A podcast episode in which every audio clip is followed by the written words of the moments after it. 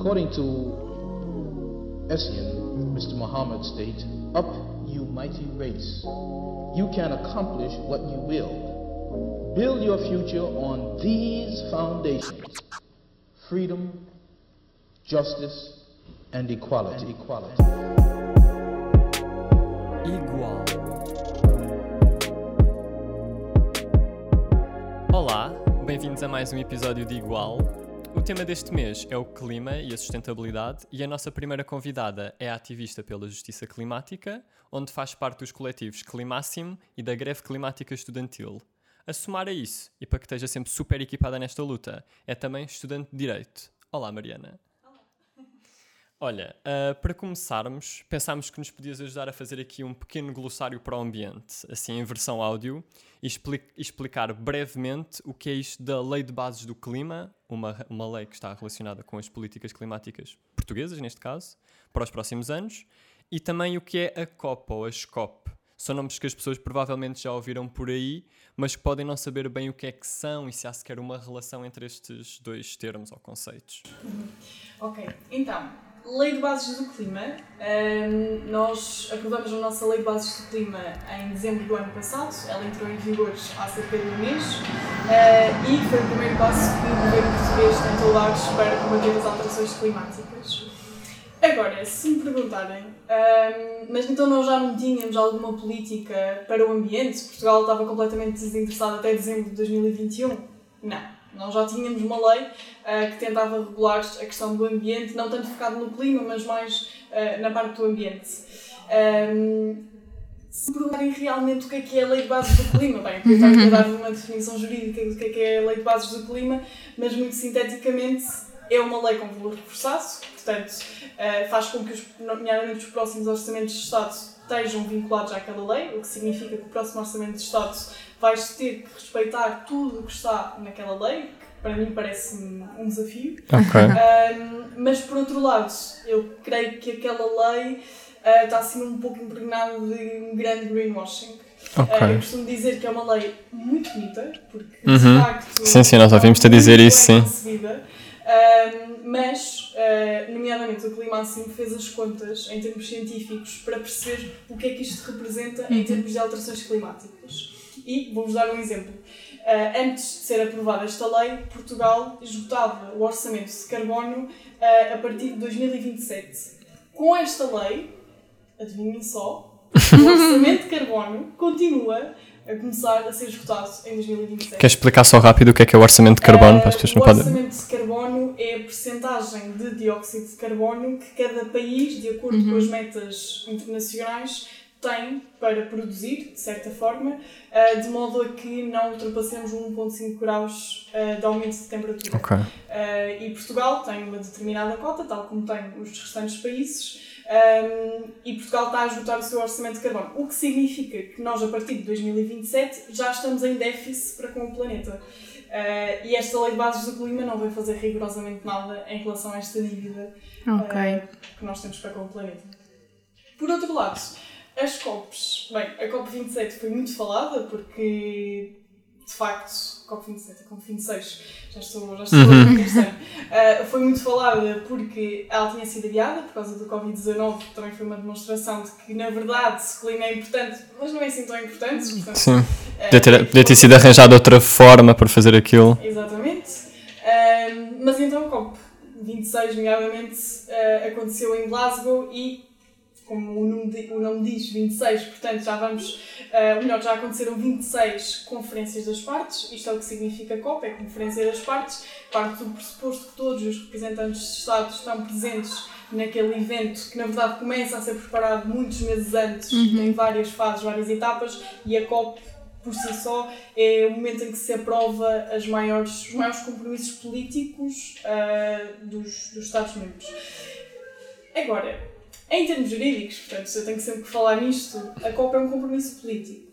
Portanto, um, não é vinculativo nem obrigatório. Não há aqui qualquer tipo de obrigação para com as COPs. Nomeadamente, okay. António Costa não esteve presente na COP, na COP 26, por causa da crise política. Uh, e os Estados decidem se querem ou não uh, ratificar os acordos que saem da COP. É uma coisa quase voluntária. Exatamente. Okay. Nomeadamente, o Acordo de Paris foi assinado em 2015 e os Estados Unidos, com a, a presidência do Donald Trump, disse nós, na verdade, não queremos estar no Acordo de Paris. Portanto, não há aqui uma grande vinculação a estes acordos. Uhum. Um, agora, tal como a lei de bases do clima, neste ponto aqui está um caso conectado, de certa forma, porque tem tudo a ver com, na verdade, compromissos políticos e legislação que tentam, tentam elaborar a nível internacional. Uh, a COP é um bocadinho mais complicada porque é muito difícil uh, termos países, nomeadamente como a Rússia, como os Estados Unidos e como a China, a dizer sim, sim, eu vou cortar 50% das minhas emissões Uhum. até 2030. Uh, ou até eles podem dizer isso, mas na verdade nós sabemos que isso não vai acontecer. Portanto, eu também na altura referi que a COP foi um completo, uma completa fantochada e um completo teatro, uh, na medida em que a COP 20, as COPs têm mais anos já do que eu, Uhum, sim, exato. um, e não fizeram rigorosamente nada até hoje. Portanto, nós percebemos que as emissões de gases de efeito de estufa estão a aumentar a cada ano que passa. Elas não estão a diminuir. Portanto, qual é que é a relação entre a COP e o clima? Não é nenhuma. Uhum. Uh, é aqui uma aparência de que há uma intenção de fazer alguma coisa.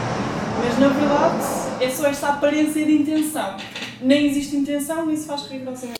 Sentes que é uma coisa quase performativa, ou seja, de mais de, de exibicionismo dessa preocupação do que propriamente aplicar medidas concretas. Além de que há uma parte muito importante a notar nas COPs que não sai tanto cá para fora, que é a COP é um evento extremamente formal em que tem de facto as delegações que vão por parte de cada Estado eh, e na última COP o que foi muito engraçado é que a maior delegação que não fazia parte de, de Estados era eh, uma delegação composta por entidades que representavam as empresas de combustíveis fósseis. Ai meu Deus. O que é muito engraçado. Uhum. Porque depois cria-se ali todo um conjunto de lobby uh, E de interesses, claro. os próprios acordos, nomeadamente houve vários acordos uh, que foram retificados pós uh, as- os diálogos da COP uh, e um deles que foi muito falado que era eles queriam acabar com a produção de carvão. E houve ali uma palavrinha que foi mudada, uh, que foi em vez de terminar com o carvão, agora não me recordo da palavra exata, mas era uh, tentar diminuir Ah, o ok. uso.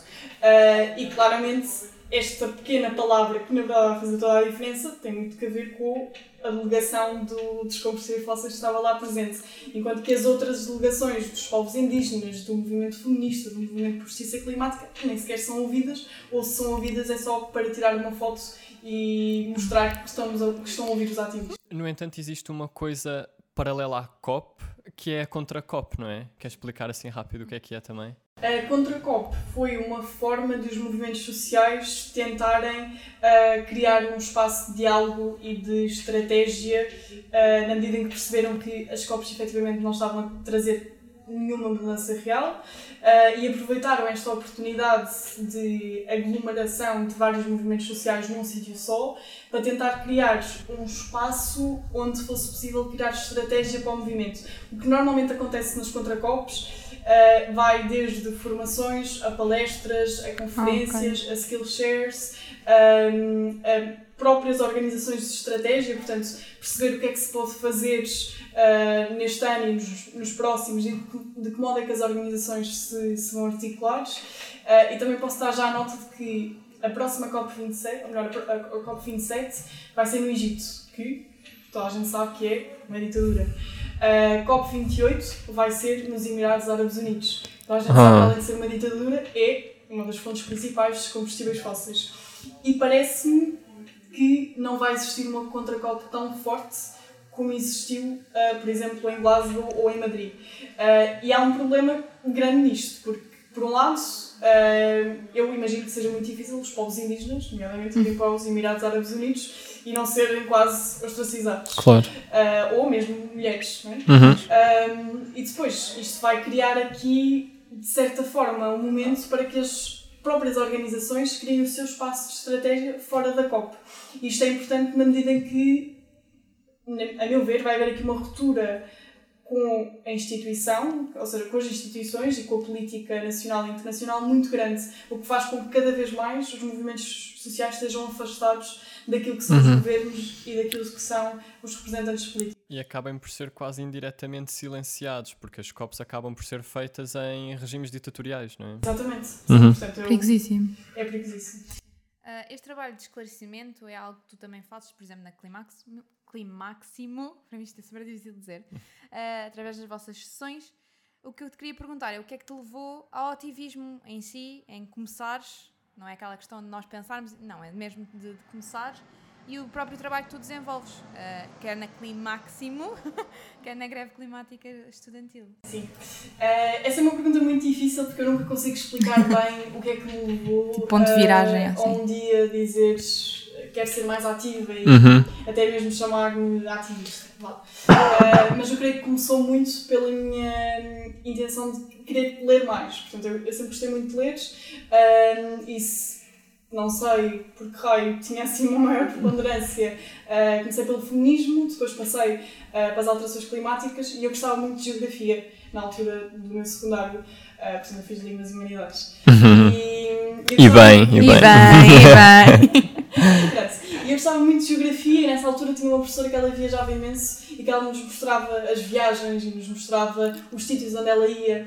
Ah, e houve uma aula em que ela nos mostrou ah, as fotos do Google e as fotos que ela tirou.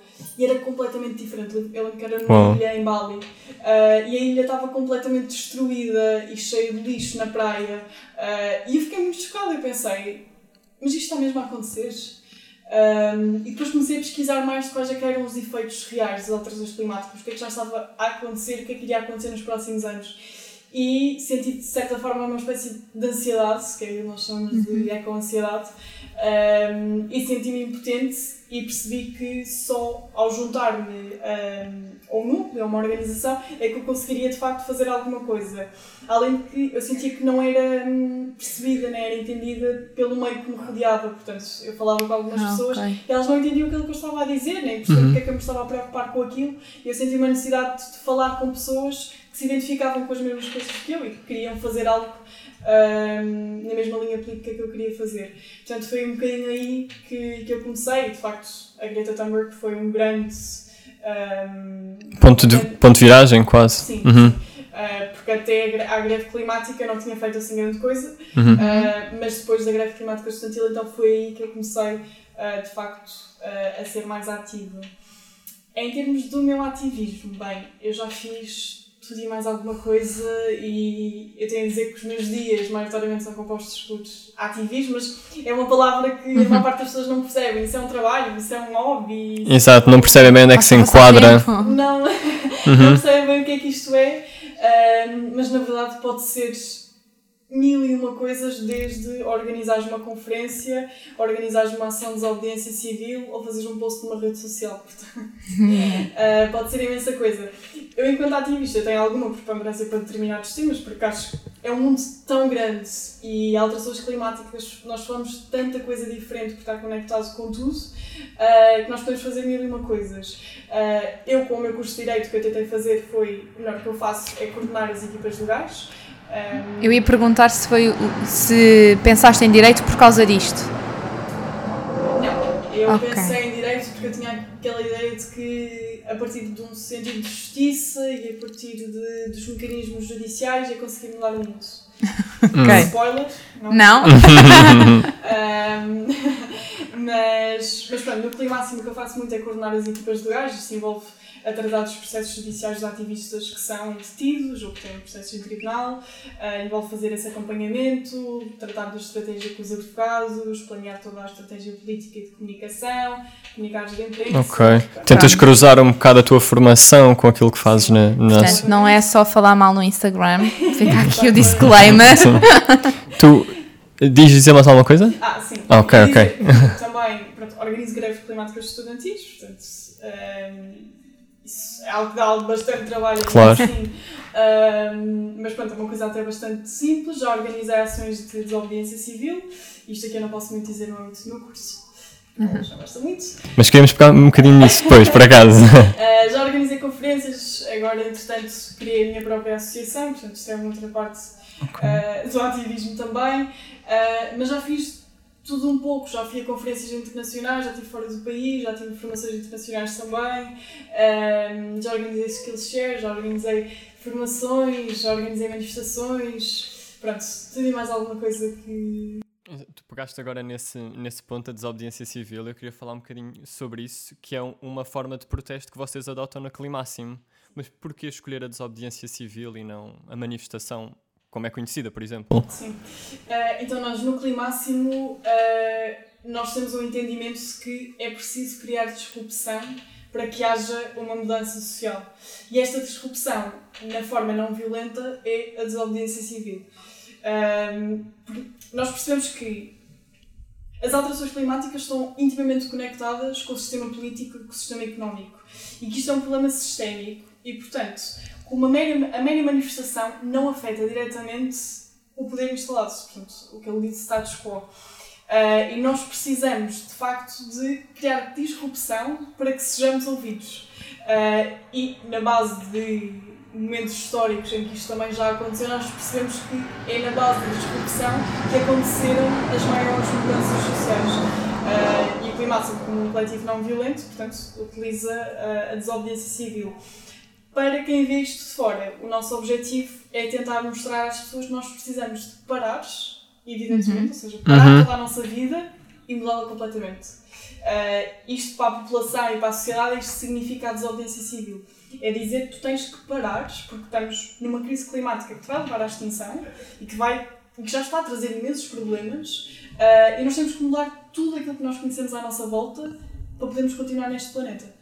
Um, e daí os bloqueios das rotundas, bloqueio das estradas, bloqueios. Agora começamos também com os bloqueios às infraestruturas mais emissoras, uhum. uh, mas é muito nesta, nesta ótica. Estava-te a perguntar isto porque, por exemplo, um dos argumentos que eu mais ouço contra a desobediência civil, e normalmente é de pessoas mais velhas, ou seja, que não estão tão envolvidas, talvez, a nível de ativismo, por exemplo, um, é a questão de poder ser descredibilizada a luta por causa da escolha dessa forma de protesto, estás a perceber? Ou seja, pá, na, na, na, uhum. na, voz das pessoas a dizerem ah, pois estão ali, depois querem ser levados a sério e não sei o quê.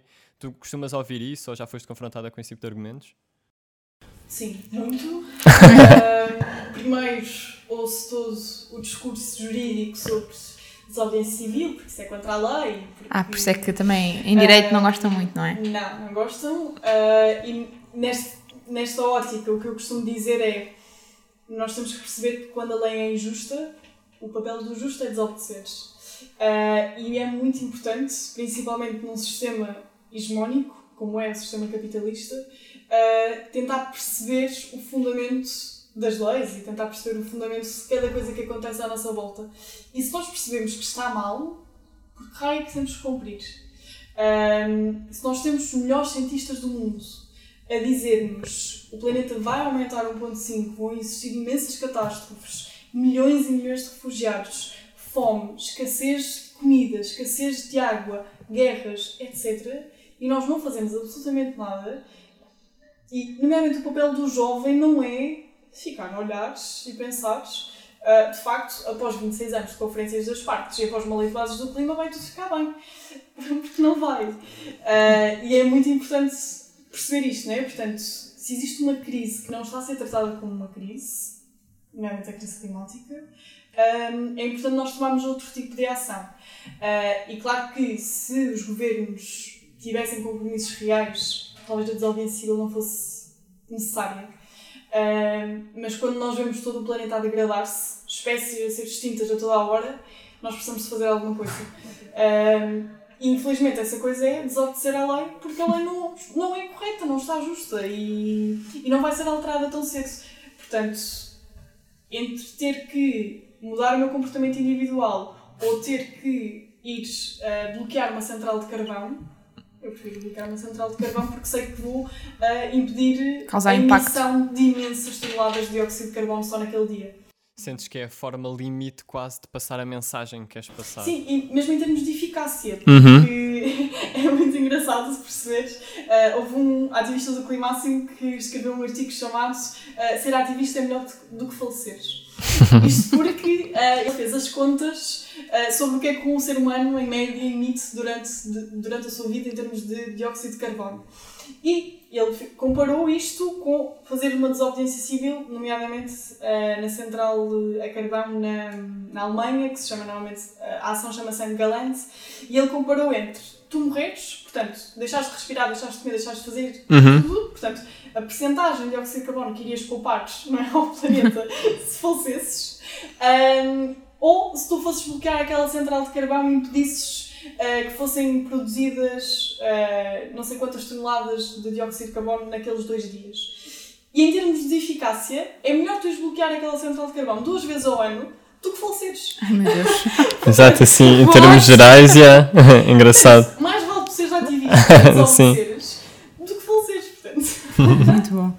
Um, em relação à lei de bases do clima, o que é que tu corrigias, tipo agora, uh, no, do ponto de vista mais estrutural, diria, em Portugal, uh, neste contexto de combate às alterações climáticas? Então, se nós olharmos para o Inventário Nacional de Emissões, nós percebemos que um dos grandes setores responsáveis uh, pelas emissões é o setor de energia. Um, e há uma grande infraestrutura que está no top 1, que é a refinaria de Sines, que é que nos produz, uh, melhor, que é que refina o gás uhum. e o petróleo. Um, e nós sabemos que nós temos que deixar a dependência dos combustíveis fósseis. Portanto, em primeiro lugar, naquela lei de bases do clima, eu diria, até 2025 a central de Sines tem que ser encerrada, uh, faseadamente e planeadamente, porque eu não sou aqui uma ativista não é. que pensa vamos fechar isto amanhã. Não, tem que haver uma transição justa dos trabalhadores que não está a acontecer em Portugal, atenção, uh, e tem que haver aqui uma transição rápida para, os, para, para as energias renováveis. Mas quando eu digo rápida, as pessoas não percebem, porque vão ler a lei e efetivamente a lei diz que progressivamente vamos até 2030 ou algumas até que dizem até 2050 vamos tornar Portugal um país neutro em termos de emissões. Uh, e perguntam, mas porquê que não pode ser em 2029? Porquê que não pode ser em 2035? Porque há determinados uh, pontos uh, na ciência climática que normalmente são chamados de retroalimentação positiva, que é, assim, okay. uhum. que é, vai chegar um ponto em que as alterações climáticas se vão retroalimentar positivamente. O que é que isto significa? Imaginemos uma bola de neve no cimo da montanha. Quando ela começa a descer, há um certo ponto em que nós ainda conseguimos parar a bola porque ela não está assim tão grande. Uhum. Mas consoante, ela, nós, consoante nós vamos deixando que a bola caminhe, ela vai se tornar tão grande que vai ser impossível nós pararmos. Isto vai acontecer com as alterações climáticas. Portanto, nós ainda estamos a tempo de travar, de travar o colapso climático. Mas daqui a uns anos, vai ser completamente impossível. Nós podemos fazer mil e uma coisas. Podemos até tentar mandar não sei o que para, para o céu e tentar abrir as nuvens para vir sol, etc. Mas vai ser completamente inútil. Uh, claro que vamos sempre estar a salvar, a salvar vidas com as mudanças que vamos tentando fazer nesses próximos anos. Uh, mas já não vamos evitar o aquecimento do planeta. Uhum. Ou de um modo é irreversível, porque uhum. neste momento ainda é irreversível, mas daqui a uns anos vai ser completamente irreversível. Um, por isso, daí que eu digo que esta lei de bases do clima tem que ser alterada no sentido de uma maior rapidez nas ações.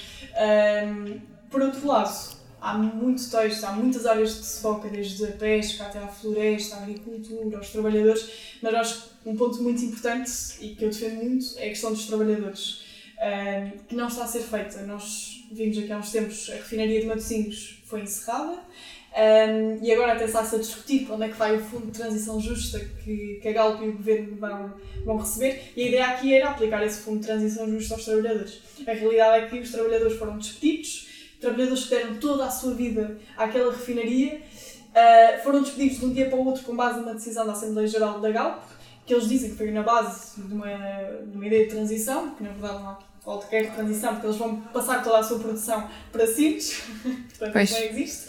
Um, e estes trabalhadores de um dia para o outro ficaram, ou melhor, de um dia para o outro não, no meio de uma pandemia, ficaram sem emprego, sem conseguir sustentar as suas famílias e até hoje sem qualquer fundo de sustento, sem qualquer profissionalização para outras áreas, sem qualquer reconversão. E eu acho muito importante este ponto porque se nós queremos fazer uma descarbonização da economia, as pessoas têm que ter noção que muitas pessoas vão ser desempregadas. Mas Portugal não tem um plano para empregos para o clima. Porque tu, ao mesmo tempo que, que encerras uma refinaria, tu tens que ir uh, Buscar construir energia. energi- eh, centrais eólicas, tu tens que remodelar todos os edifícios, etc. E é preciso mão de obra para isto. Mas Portugal não está a preparar-se para isto. Portanto, Uhum. nem está a fazer uma transição justa do lado da, da economia carbonizada, nem está a preparar a população portuguesa para uma economia descarbonizada. Isto que vai acontecer, nós provavelmente vamos buscar mão de obra estrangeira porque eles estarão qualificados, nós não estamos a preparar os portugueses para isto. Isso- e nem, nem as empresas nem os Estados estão a apoiar essa transição no caso dos trabalhadores, por exemplo. Não estão, não estão. E, e, a, e a questão aqui é, eu reparei quando fui a Sines que os trabalhadores percebem que vão ficar sem emprego. Portanto, eles quando viram ah, o encerramento da refinaria de Matosinhos, eles moveram-se mais para o lado do movimento social. Há aqui uma luta entre trabalhadores e movimento social, porque Sim. que nós estamos a roubar-lhes o emprego, etc. Na verdade não há. Ah, mas eu quando fui lá, eu percebi que eles estavam com medo de ficar sem emprego. E o nosso governo não tem resposta para estes trabalhadores. E estamos a falar, a falar de milhares e de milhares e que contribuem para uma grande parte, uma grande porcentagem do PIB nacional. Pronto, isto era um dos pontos que eu alteraria. E pegando nessa questão da bola de neve que estavas a falar, que nós ainda podemos parar, isso é uma bola de neve que também acaba por afetar outras áreas na sociedade. E num, num texto que escreveste para a comunidade de cultura e arte, dizes que a interseccionalidade é o pilar dos novos movimentos sociais e que a crise climática é o superlativo da violência e que, e que alimentará todas as restantes. Queres dar um exemplo para as pessoas perceberem melhor o que é que tu queres dizer com isto? Ou seja, de que forma é que as alterações climáticas afetam não só questões como a vida dos trabalhadores e tudo mais, mas também questões como a violência de género ou, ou esse tipo de temas? Sim, sim. Ahm, então, eu quando falo em interseccionalidade, eu falo aqui, quando nós pensamos nos maiores problemas do mundo, portanto, na supremacia branca, no racismo, ah, na violência contra as mulheres, ah, no colonialismo, no imperialismo, etc. E depois, quando pensamos em alterações climáticas ou em crise climática, eu não consigo desconectar uma da outra. Um, pronto, isto estava tema para mangas, mas eu consigo relacionar com cada um destes tópicos principais um, a crise climática. Uh, mas uma das coisas que eu mais falo e pronto, que eu tenho mais carinho por, por falar é de facto a relação entre a crise climática e a desigualdade de género. Um, e eu costumo explicar isto assim em termos muito básicos, que é a maior parte das pessoas não tem esta noção, mas a nossa sociedade em geral, não só em Portugal, quando falo, falo um ponto de vista internacional, mas a nossa sociedade está organizada sob uma forma. E essa forma é patriarcal, patriarcal portanto está organizada sob a forma de um patriarcado. Isto parte do pressuposto que o homem tem um maiores poderes e um maior papel em relação à mulher. Pronto, isto já vem há milhares de anos. Portanto, não é uma coisa de agora, não foram os jovens que inventaram. Portanto, já vem há anos. Um, e se aqui nos países do norte global não se nota tanto esta relação entre crise climática e, e mulheres, no sul global nota-se muito. Um, e já há estudos a dizer que as mulheres serão as mais afetadas pelas alterações climáticas, mas há muitas pessoas que me perguntam, mas e porquê? Uh, porque são as mulheres, há alguma coisa em especial uh, fisiologicamente que elas tenham com homens? Não, não, não, não tem nada a ver com fisiologicamente. Mas o que aconteceu é, na base deste sistema patriarcal, houve uma divisão sexual do trabalho. Uh, e nestes países, o que acontece é que as mulheres ficaram mais ligadas à agricultura, portanto ao setor primário, enquanto os homens passaram mais para o setor secundário e para o setor, para o setor terciário da, da economia. Um, Isto falando no sul global. no sul global, Ok. sim. Um, e o que aconteceu também aqui com a questão da agricultura, e as mulheres, é, as mulheres ficando ligadas à agricultura, que normalmente os, as terras estão muito juntas às casas da- das mulheres, uh, elas ficam também mais ligadas uh, à família e ao cuidado com as crianças, etc. Pronto. Primeiro ponto, a agricultura, sendo o setor primário, não é aquele que traz uma maior vantagem económica. Uh, portanto, o homem, trabalhando no setor secundário e terciário, terá sempre uma vantagem económica, maior poder do que, do que a mulher. Uh, por outro lado, a mulher, tendo todo este trabalho de cuidados para com a família, para com a criança, para com as redes domésticas, também fica sem tempo para ter qualquer outro tipo de progressão na sua carreira ou o que seja que se possa falar no sul global. Um, e o que acontece quando há um, um desastre natural ou um desastre de uma central nuclear, como aconteceu também em Chernobyl, é que, por um lado, as mulheres são as que ficam a cuidar das crianças, portanto, são elas as responsáveis pelas crianças, e são elas que ficam sem a sua fonte de sustento. Portanto, Pensando aqui uh, num desastre natural, uh, elas irão se ficar sem as terras e irão ter que cuidar das crianças. Além disso, o homem, tendo um maior poder económico, ele tem um maior poder para se deslocar do sítio onde está, ir para um país uhum. que não tenha ocorrido nenhum desastre. Enquanto que as mulheres, além de terem ficado sem a sua fonte de sustento, têm ainda as, as crianças, crianças, para tratar e não têm poder económico. Uh, pronto, e isto de uma forma muito simplista, sim, sim. é daqui que vem a maior relação com uh, a crise climática. Além de que é importante perceber que o sistema capitalista não está dissociado do sistema patriarcal. Portanto, um depende do outro. Claro que o capitalismo surgiu depois uhum. uh, do sistema patriarcal. Um, mas nós percebemos, por exemplo, o trabalho dos cuidados. Portanto, toda aquela coisa que não é valorizada, tanto o trabalho doméstico como o trabalho afetivo, como o cuidado com os idosos, o cuidado com as crianças, não é remunerado.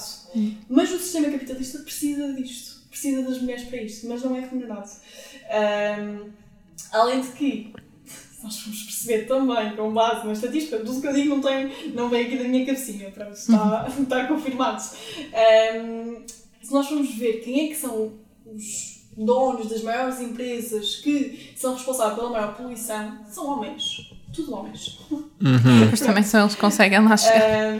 Sim, exato, é mais por aí, é porque são eles que conseguem lá chegar. Uh, mas conseguimos perceber. Mais facilmente existe aqui uma relação de hierarquia e de poder em uhum. que os homens são os mais responsáveis pela crise climática e as mulheres são as mais afetadas. Um, isto é um problema muito grande. Nos próximos anos, então, em termos de refugiados, porque a maior parte dos refugiados são mulheres e são crianças, isto vai ser muito problemático. Uhum. Mesmo muito. Portanto, nós já estamos a ver agora a guerra na Ucrânia, que já está a trazer aqui um problema muito grande em termos de, de refugiados, mas Uh, eu creio que foi as Nações Unidas, eles estimaram que em 2100 iria existir mil milhões de refugiados climáticos. Assustador. Que é muita gente. Sim, sim. Que é muita gente. E os países mais afetados serão, nomeadamente, o Sudeste Asiático, a África. E gostei, para onde é que, esses, onde é que essas pessoas vão? Vão. Vão para a Europa. Sim, exato. Vai trazer um grande problema em termos de sucessão da extrema-direita, nacionalismos. Portanto, mais uma vez está aqui tudo conectado. Sim, e é bom também termos essa perspectiva que, claro, que vem de uma pessoa ocidentalizada, como tu és, como nós somos, mas que estes problemas a nível não ocidental, ou seja, no sul global e em todas essas regiões, andam muito mais depressa e afetam muita mais gente do que se calhar afetam na zona onde nós vivemos, em Portugal e na Europa. Eh, de uma forma geral, não é? Eu compreendo que. É uma questão grave. Uh, Deixa-me começar por dizer. Que me entender. Chama-se propaganda! Não me irrites! Na segunda rúbrica, na Não Me Irrites, pedimos sempre à convidada para trazer uma frase, uma expressão ou uma situação uh, do cotidiano que considere preconceituosa um, e que traga aqui para falarmos um pouco sobre isso. E, obviamente, pedimos isso também à Mariana. O que é que trouxeste? Então, eu trouxe uh, uma frase que me chateia muito por duas ordens de razões. E a frase é. Ela pode ser diferente, consoante okay. as situações, consoante o meu cotidiano, uh, mas normalmente é de género. És ambientalista, mas fumas. Ou então, és ambientalista, mas comes carne e peixe. És ambientalista, mas andas de carro. Ok. Portanto, porquê que isto me irrita? Primeiro, que eu sou uhum. ambientalista. Uhum. Irrita-me logo quando alguém me diz és ambientalista. Mas porque as pessoas põem tudo no mesmo, no mesmo pote, não é? Ativista, ambientalista. Sim. Uhum. Uh, então depois eu tenho que explicar qual é, que é a diferença entre ambientalismo e ser ativista por justiça Quer explicar assim rápido, só para ficar uh, claro? Então, o ambientalismo surgiu já há muitas décadas atrás.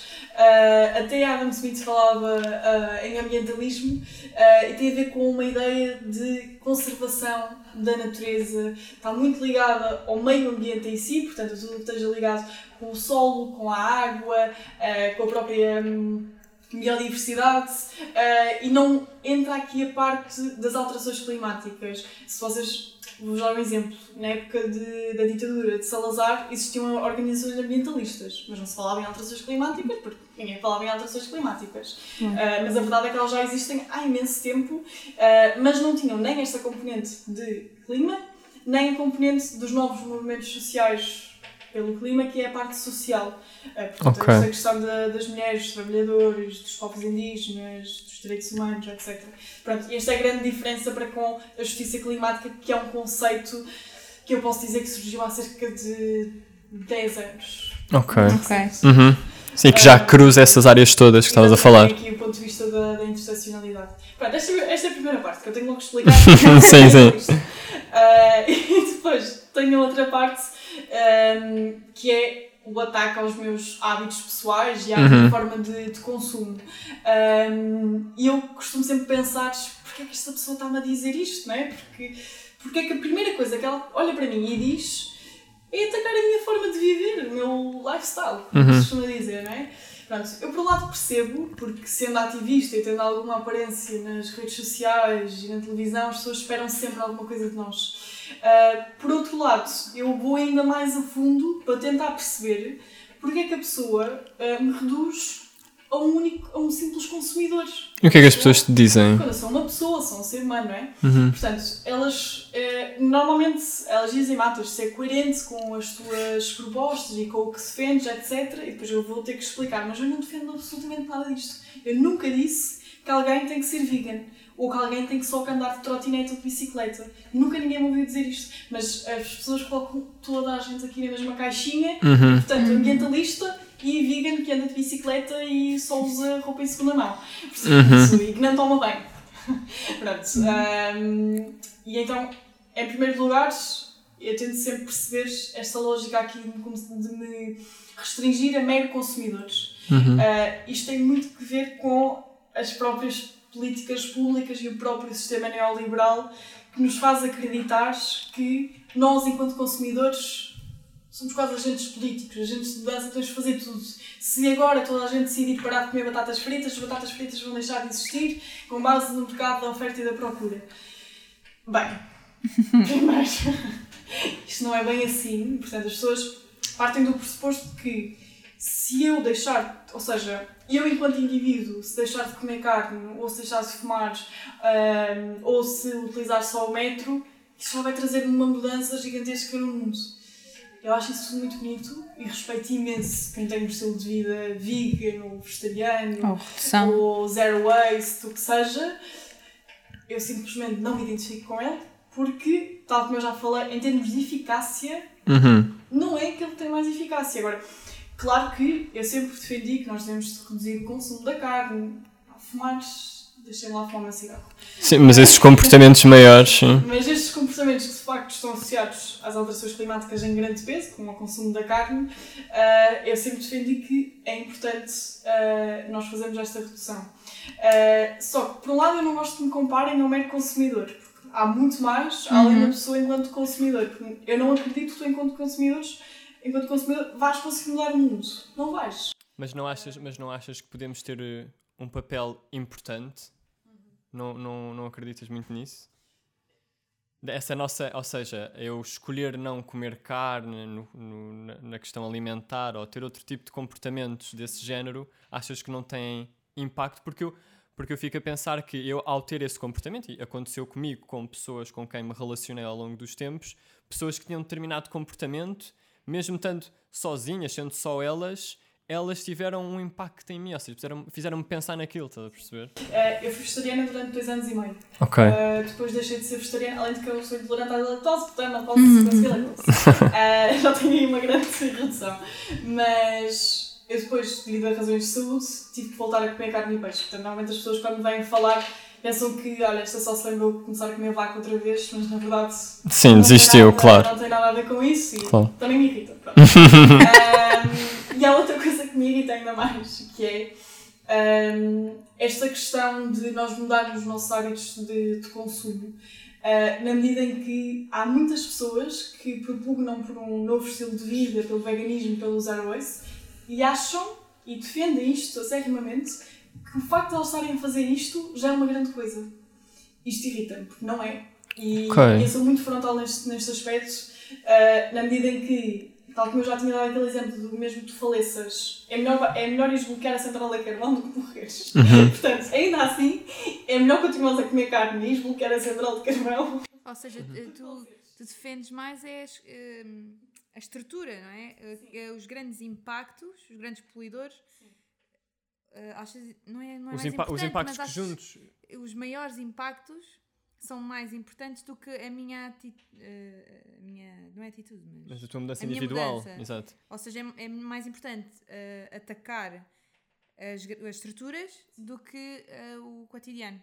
Ok. É. Porque é muito difícil tu pedires a uma pessoa, ah, além de que, para ter um estilo de vida sustentável, significa que tu tens maior poder económico. Porque o mercado, o tal mercado, ainda não se adaptou para que a alimentação vegetariana e os produtos vegan e cruelty free, etc., sejam mais baratos. Eu, se tiver que optar entre, se tiver 4 euros, se tiver que optar entre escolher uma escova de bambu ou uma escova de plástico, se calhar vou escolher a escova de plástico porque se calhar os 4 euros são gastos naquela escova de bambu. Pronto, é preciso também ter atenção a isto.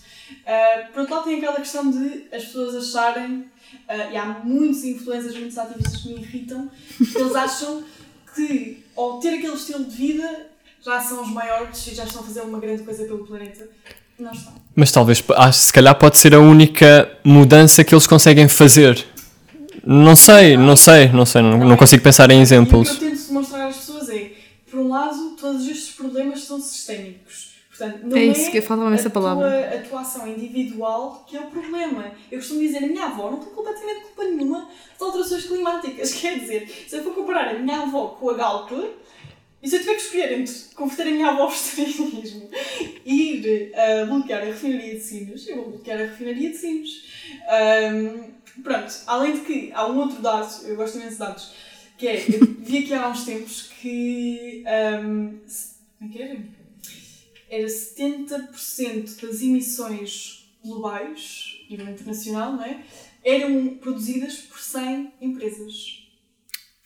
E depois pedem-me a mim para eu deixar de fazer tudo aquilo que faço Ok. durante a minha Ok, vida. estou a Sim. perceber. Quando há 100 empresas que são responsáveis por 70% das emissões. Uhum. E aí nós conseguimos perceber que o problema não é do indivíduo, porque a forma mais fácil de tentar, ah, ou melhor, a forma mais fácil de fazer greenwashing é responsabilizar o consumidor, é responsabilizar o indivíduo por si. Ahm, e é dizer, olha, se comprares este produto novo que nós lançamos, já vais estar a fazer grande coisa. Ahm, isso, há aqui um outro dado também, que é, já toda a gente deve ter ouvido falar da pegada carbónica. Há muitas pessoas preocupadas em calcular a sua pegada carbónica. Sabem quem é que criou o conceito de pegada carbónica? BP. Ok. Estou a Uma das perceber. maiores O que faz de questionar. Uhum. Ahm, portanto, ahm, quando eu penso, porquê é que eu vou estar a- preocupada com a minha pegada carbónica quando a BP é responsável por sei lá quantas emissões a nível mundial? Mas não achas que é importante nós também, enquanto indivíduos, mudarmos os nossos hábitos? Porque essa questão do, por exemplo, da alimentação e os produtos cruelty free, assim, que são mais caros, se cada vez mais pessoas se interessarem por esse estilo, as- eh, os preços vão diminuir. Então não achas também em, ou seja, já percebi que para ti tens- temos que atacar a estrutura eh, rapidamente, mas também ao mesmo tempo se calhar educar as pessoas para um estilo de vida mais sustentável, não é? Não viverem tudo para, para ontem. Sim, não, não é Por exemplo? Ah, eu vou dar um exemplo. Eu uso produtos que são vegan, que são cruelty free, eu tenho uma alimentação plant-based, ah, eu uso aquelas coisas shampoo sólidos, escova de bambu, etc. Ok, em transportes públicos. Raramente uso, não tenho carro, às vezes uso Ubers. Ah, mas pronto, mas é possível, ao mesmo tempo que faço ativismo.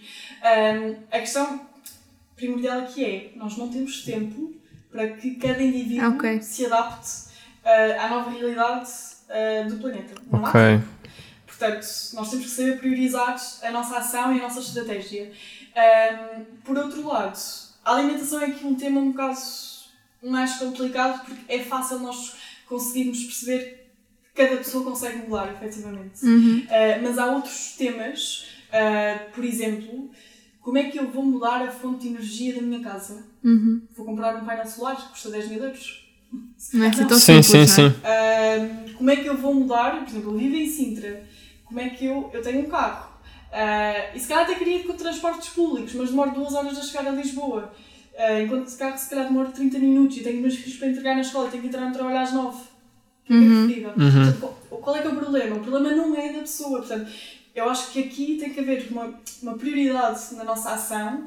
Ahm, e eu acho que é muito mais relevante eu tentar, por exemplo, alterar a política pública, por exemplo, pedir mais investimento nos transportes públicos, pedir que nas cantinas escolares uh, sejam servidos pratos vegetarianos com melhor qualidade, porque já sabemos que não são, um, pedir apoio para a requalificação dos, dos edifícios, ao mesmo tempo estamos aqui na ação política dura e forte de pedir que a Central de Sines seja encerrada, pedir que haja uma transição dos trabalhadores, um, e eu acho que é isto, porque as pessoas pecam muito uh, quando começam a olhar para nós enquanto meros consumidores e o consumidor como agente de mudança. E esquecemos Desrespon- que antes de consumidor nós somos agentes políticos. Desresponsabiliza um bocado as empresas, não é? Exatamente, mas isto é a estratégia das empresas. Portanto, está tudo bem até aqui. Ou seja, a estratégia de greenwashing deles está a funcionar plenamente. Porque quando, eu tenho, quando alguém me vem dizer isto, eu percebo que está a funcionar muito bem. Que os, ah, os, os que eles contrataram com marketing são excelentes. Excelentes. E que toda esta hegemonia do sistema está muito bem consolidada ainda, uh, que me preocupa muito. Por isso é que eu sou tão dura, e às vezes as pessoas chamam-me radical, uh, nestas questões, porque é mesmo para tentar mostrar que tu, antes de seres um consumidor, tu és um agente político, és um cidadão que tens poder uh, para influenciar as políticas, né? podes fazer mil e uma coisas. Uh, podes te tornar ativista, podes fazer uma petição pública, podes mudar toda a infraestrutura da tua escola, falar com a direção, o que seja.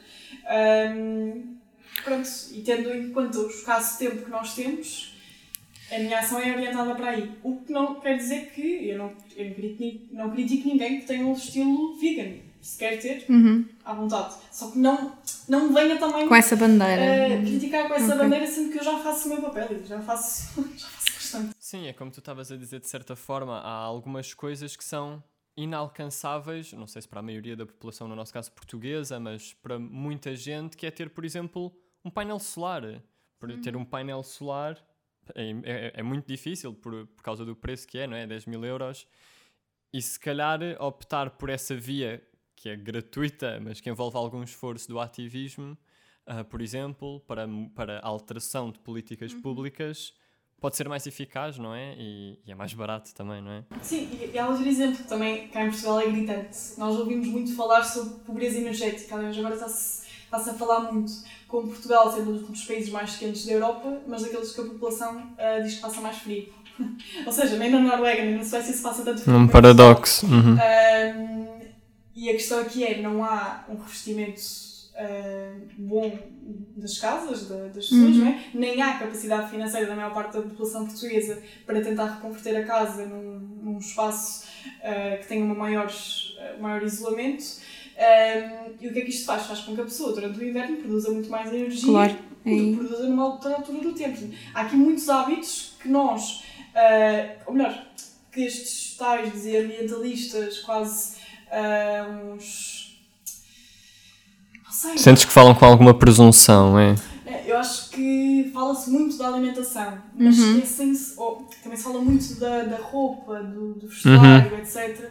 Ah, mas há aqui um- uma outra série de coisas Sim, que sim. não se fala tanto, por exemplo, no aquecimento, nos transportes, ah, na própria energia que vem para, para a sua casa, ah, no consumo de água, etc. Que é quase impossível eu, enquanto indivíduo, mudar. Uhum. Uh, e, portanto, va- vai haver a necessidade de haver uma política pública de apoio para esta mudança, porque eu sozinha não vou conseguir. Daí a importância deste sentido também de comunidade, porque este olhar para mim como consumidor tem muito, tem, está, está intrinsecamente muito ligado com um, esta ideologia individualista que o próprio sistema nos faz ter. Quanto que o que eu quero transmitir é que nós só vivemos numa comunidade, não é? Portanto, e nós juntos conseguimos fazer mais do que fazemos sozinhos. Posso fazer uma pergunta? Palavra ao auditório.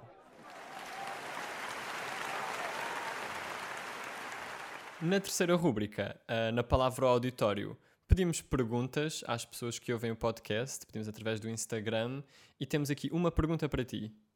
Uh, a pergunta é: que dicas podes dar a quem tem interesse, mas não sabe bem por onde começar? Uh, seja a nível mais pessoal, no seu dia a dia, seja a nível mais macro, como o ativismo. Ok, então, eh, da minha experiência tenho a dizer que não é nada fácil. Ahm, ser ativista e começar o mundo ativismo é muito difícil. uh, especialmente nesta área das alterações climáticas, que para mim foi especialmente difícil, porque sendo direito eu não percebia nada sobre ciência. Portanto, quando começavam a falar de moléculas e de terawatts de energia, etc., eu não fazia a mínima ideia do que é que estavam a falar, portanto, tive que ser autodidata uh, e ao mesmo tempo que gostava de direito, estava só ciência climática. Uh, portanto, este para mim foi um dos primeiros pontos que foi difícil, portanto, e a forma que eu vi mais fácil de tentar educar-me foi ler. Portanto, há muitos livros que são bastante exaustivos e até bastante simples na forma como abordam todos os pontos das alterações climáticas. Um, deles que eu estou a ler agora é da, Naomi Klein, que é uma ativista também, já com vários anos, uh, e que se chama This Change Everything, portanto, isto pode mudar tudo, se é uma tradução, uma tradução para português, uh, e que é mesmo muito interessante, porque ela faz todo o relato da sua experiência enquanto ativista e fala sobre imensas coisas diferentes. Agora estou a ler um capítulo que é os, uh, os messias, ou melhor, os bilionários verdes messias, assim, uma coisa estranha, uhum. não nos vão salvar. Uhum. Uh, pronto, é mesmo muito interessante este livro. Portanto, primeira coisa é ler, é educar-se, uh, não confiar naquilo que ouvem, uh, uhum. todas as notícias e de todos os influencers ou o que seja, nem mesmo do próprio governo e das COPs. é importante ir à base uh, factual uh, e uma muito boa também são os relatórios do IPCC. Portanto, quem não sabe o que é o IPCC, é o painel intergovernamental para as alterações climáticas das Nações Unidas. Uh, e eles todos os anos publicam vários relatórios muito grandes, mesmo muito grandes, e há assim, umas, umas versões short do relatório e basicamente eles fazem previsões sobre o que é que vai acontecer, o que é que já está a acontecer, como é que podemos alterar as políticas, pronto. E são mesmo muito interessantes e são elaborados por maiores cientistas do mundo. Um, pronto, esses são bastante interessantes.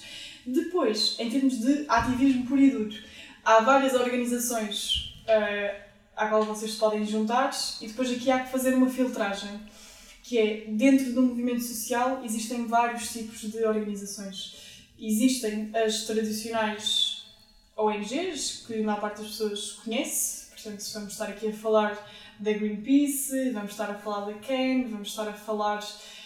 Um, aqui em Portugal não há assim tantos, mas aqui em Portugal há, por exemplo, a Zero, a, a Quercus, a WWF, portanto, estas aqui que são as mais conhecidas.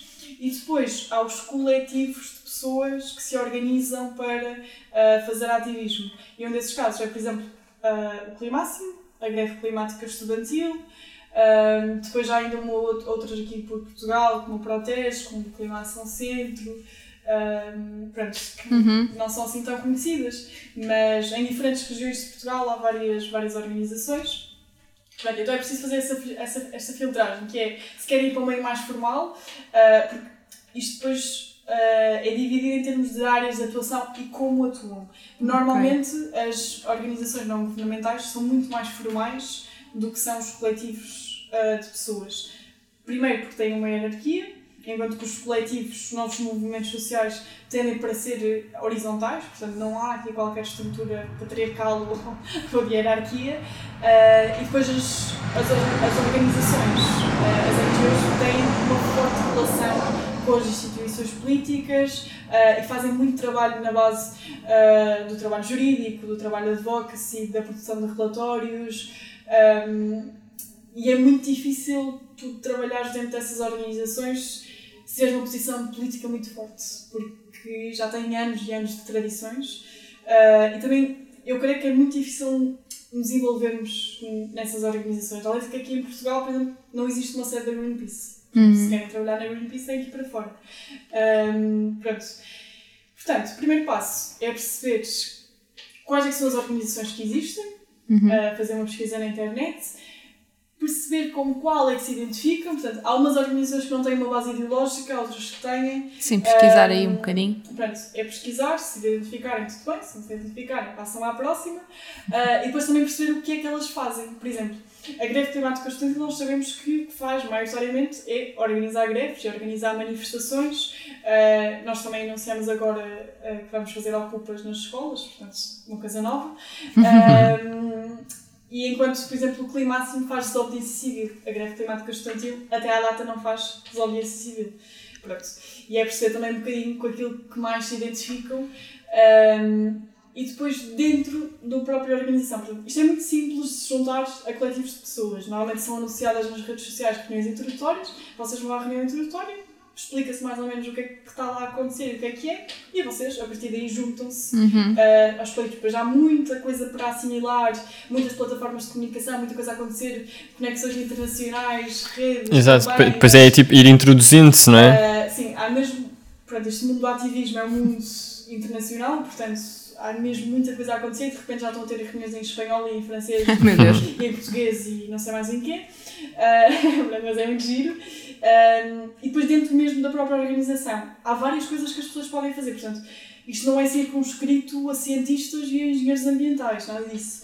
Um, vocês podem ser muito bons em comunicação externa, portanto, em marketing, em design, uh, nas redes sociais e vão trabalhar no departamento de comunicação externa. Ou então podem ser melhor com a parte mais administrativa e burocrática, portanto, vão tratar das atas, dos documentos, o que seja. Estão, estão divididos depois em várias secções, não é? Sim, podem trabalhar naquilo que quiserem, não é? Ah, depois, se calhar, são mais idiotas e têm imensas ideias e querem para a estratégia, então vão dar novas ideias e vamos fazer estas coisas na organização e já vão organizar um summer camp ou vão organizar uma conferência na Itália ou vão fazer o quê? Pronto, imensa coisa que pode Há um mundo em cada. Exato, há mesmo muita coisa a acontecer dentro do ativismo e até hoje a minha experiência é muito boa, ah, se bem que eu tenho a dizer, é um trabalho que eu considero muito novo e tiro o chapéu às pessoas que fazem, fazem disso a sua vida diária, portanto só se dedicam ao ativismo. Ah, e é um trabalho que por vezes não dá assim, não se vê logo os resultados, não é? Uhum, É uma coisa mais um a médio frustrante, prazo. Pode ser um pouco frustrante, Uhum. sim. Uh, parece que estamos às vezes sempre ali a lutar contra, a remar contra a maré e a, remar nunca, e a maré nunca calma e pronto. Uhum. Uh, é muito complicado, além de que nós aqui em Portugal, uh, pelo menos nas organizações em que eu estou, nós temos muito contacto com organizações da América Latina e do, do Sul global e por vezes é chocante ouvir os relatos daquelas pessoas e perceber o que é que elas estão a passar e o que é que estão a enfrentar e é muito duro ouvir certas exposições delas e nós percebemos o nosso privilégio. Um, porque também ser ativista é mesmo perceber que uh, isto é tudo muito bonito, porque estamos em Portugal, mas Uhum. atenção que há pessoas a morrer. Um, e tu tens contacto com estas pessoas, por vezes também é, é duro. Um, mas pronto, do modo geral, é isto. Há imensa coisa por fazer, uh, há imensas organizações, há imensas áreas diferentes. É só pesquisarem. E- Um, é só pesquisar. Eu estou super à vontade para ajudar quem quer que seja a tornar-se ativista, sendo que nós no Climáximo e na greve temos aqui um sistema de buddies, que é quando tu entras, Ok. tu és acompanhado por um buddy que te vai explicar tudo e mais alguma coisa, Isso que é vais chatear a toda a hora, uh, para te explicar porque há certas coisas. Porque dentro do movimento social nós temos determinadas coisas que fazemos, gestos ou palavras ou siglas. Que a maior parte que eu, quando cheguei eu fiquei pensando, isto não faz sentido. Então, na primeira reunião do Climáximo, quando me deram um papel e eu tinha que meter bolinhas no papel, eu pensei, mas o que é isto? eu não fazia a mínima ideia, depois percebi que era um ponto estratégico. Mas nessa altura eu não percebi absolutamente nada. Ahm, isto é normal, é super ok, mas depois de entrares, ahm, pronto, com o tempo e com alguma dedicação, ahm, acho que é um trabalho que depois acaba por ser eh, gratificante. Acho que fica aqui uma ótima introdução à introdução ao ativismo e as pessoas ficam com mais ferramentas para saberem por onde começar. E acho que ficamos por aqui. Ficamos por aqui. Obrigado por ter aceitado o nosso convite e a gente vê-se daqui a Duas semanas. duas semanas. Ok. Duas semanas. Tchau.